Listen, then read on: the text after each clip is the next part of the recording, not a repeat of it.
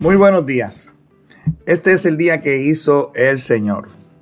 Un día para que te goces y para que te alegres en él. Mi nombre es Rafael Delis y esto es Renovando tu mentalidad. Y el título de hoy es Lo bueno es lo grande. Y la pregunta que quiero que nos hagamos hoy es, ¿qué estamos tratando de cosechar en nuestra vida? Buenas obras o grandes obras. Cuando pienso en el momento, en el tiempo en que por primera vez recibí a Jesucristo como mi Salvador, eso lo hicimos mi esposa y yo juntos, como matrimonio, y comenzamos a caminar en el camino del reino de Dios, encontramos varias personas que nos hablaron, a mi esposa y a mí, del gran llamado y de las cosas grandes que Dios tenía para que nosotros hiciéramos. Y aunque ese no fue mi caso, de lo que te voy a decir ahora, yo puedo entender que para algunas personas el pensar en que tienen que hacer cosas grandes para Dios puede ser un gran reto y la causa de incertidumbre, de angustia, de ansiedad. Al ver que esas cosas no se realizan en un tiempo definido o en un tiempo corto. Y el problema es que la sociedad define el éxito diciendo que mientras más grande, mejor. Mientras mayor sea, mejor. Pero todo lo que parece natural para la sociedad puede estar totalmente contrario a lo que Dios establece en su palabra. Te exhorto a que busques en la carta a los romanos, capítulo 7, versículo 4. Y allí podremos leer lo siguiente. Por lo tanto, mis amados hermanos, la cuestión es la siguiente.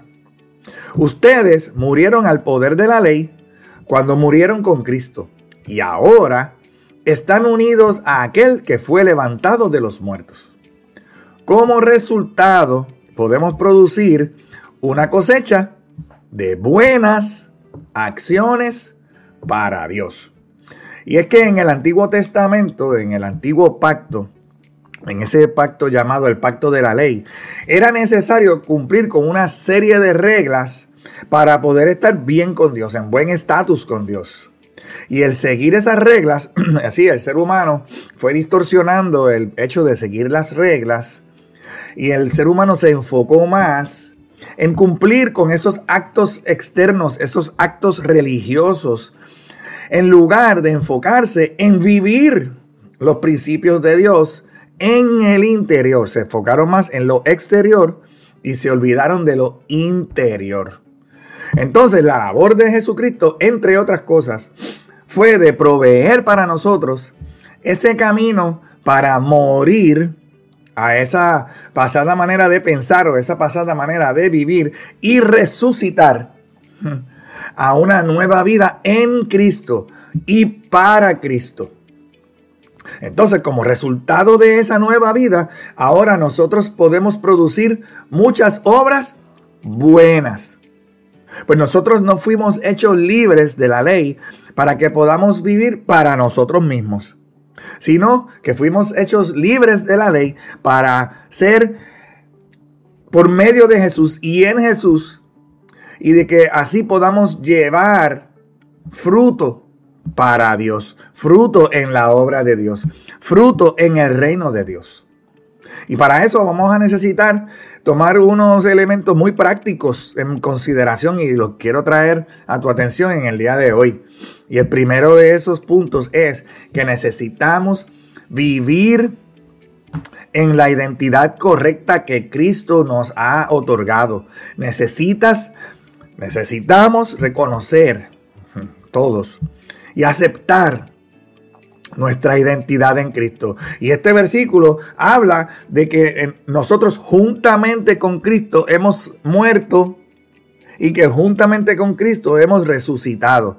Así que hemos muerto a la ley mediante el sacrificio de Jesús. Nosotros morimos a la, a la ley y esto implica que me puedo identificar, así como me identifico con la muerte, me identifico con la resurrección de Jesús y ahora puedo vivir recordando todo el tiempo quién yo soy en Cristo y cómo la obra de Jesús ahí en la cruz me ha liberado para dar fruto, para hacer buenas obras. Y así puedo, como segundo punto, vivir en esa libertad que Jesús me ha otorgado y vivir en la gracia. Ya no vivo bajo la ley, ahora vivo bajo la gracia, bajo el favor inmerecido de Dios. Y si yo puedo comprender eso, comprendo que mi relación con Dios no se basa en el cumplimiento perfecto de una serie de reglas, sino en la gracia y la libertad que Jesucristo ganó para mí. Ya las reglas ahora no están escritas en una piedra, ahora esas reglas están escritas en mi ser interior. Y no me debo sentir esclavizado de hacer actos religiosos, sino de vivir libremente en una vida que ha sido transformada, en un entendimiento que ha sido transformado por el amor y la gracia de Dios. Y así, con ese nuevo entendimiento, puedo entonces producir buenas acciones. Y entonces debo buscar activamente oportunidades. Oye, todos los días tenemos oportunidades de llevar a cabo esa cosecha que dice este versículo de buenas acciones para Dios.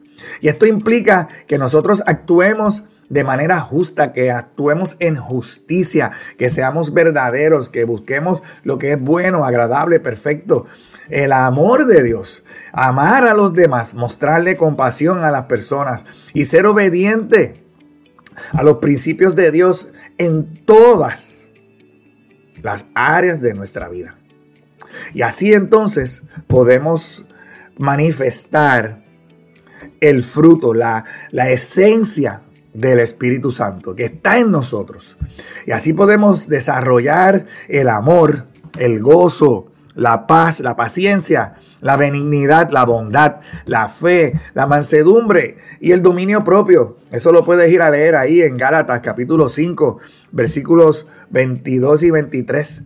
Y estos son los atributos y la evidencia de la obra transformadora de Dios en tu vida.